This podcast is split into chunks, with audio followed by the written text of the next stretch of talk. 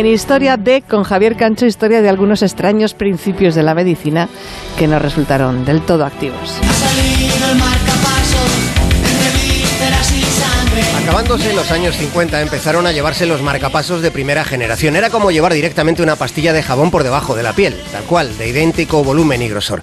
Para que puedan visualizarlo mejor todavía, si piensan en estos señores que llevan la cajetilla del tabaco en el bolsillo de la camisa, pues era parecido a eso, pero debajo de la piel siendo algo así como un bajo relieve de pastilla de jabón sobresaliendo del pecho por debajo de la piel. El primer implante de marcapasos se hizo en Buffalo, Nueva York, en el año 1959. 90 años antes, en 1869, empezaron a circular las primeras ambulancias. ¿Cómo podía ser una ambulancia del siglo XIX? ¿Cómo se las imaginan? Pues era un carromato con espacio para un cuerpo, era un carromato con el nombre del hospital tirado por un caballo. En ocasiones el caballito miccionaba en marcha con el paciente detrás. En esas circunstancias era conveniente que no hubiera viento. Lo bueno entonces es que no había semáforos. Lo que se ha sostenido hasta hace no mucho como mentira para niños sobre el origen de los embarazos es la historieta de que los recién nacidos los trae la cigüeña con su pico desde París. Todo el mundo sabe que los niños los trae la cigüeña. Eh, ¿Quién te ha dicho eso? Mi papá.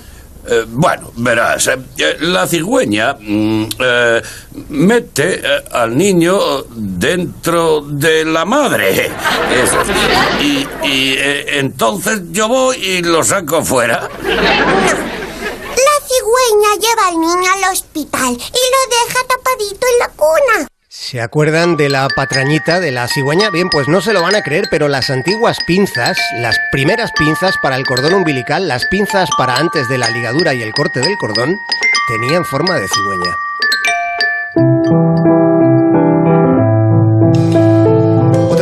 ¿Se imaginan cómo fueron las primeras transfusiones de sangre? Tengamos en cuenta que hasta 1628 no se descubre la circulación de la sangre. Casi 40 años después de ese hallazgo se hace la primera transfusión entre seres humanos.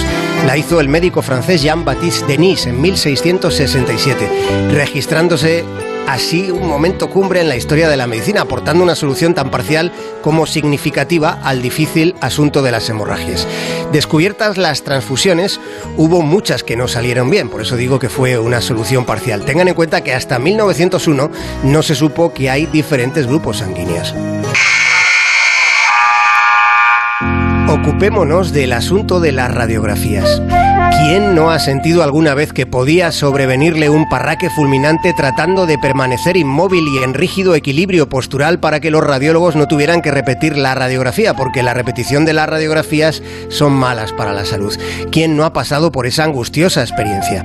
Bien, tratándose de la infancia, a pesar del entrenamiento que los chiquillos tenían de jugar a estatuas mudas e inmóviles, a pesar de su poco reconocida capacidad para estarse quietos, los adultos, siempre desconfiando de los más pequeños, terminaron inventando en la década de los 50 del siglo XX un artefacto para conseguir que los niños no se movieran cuando se les hacía una radiografía de toras.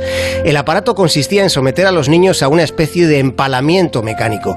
Se les subía a algo así como un caballito de juguete, que no era más que un mero señuelo para que se confiaran. Del medio del caballito aparecía una placa rectangular que obligaba a la criatura a fijar su barbilla sobre esa gélida superficie, de tal modo que los ojos del chiquillo solo podían mirar más allá del techo. Habiendo como había cierto riesgo de un latigazo cervical, sí que es verdad que se conseguía que el niño o la niña no se movieran. Aquel instrumento parecía haberlo inventado la mente de un torturador. De hecho, no habría que descartarlo.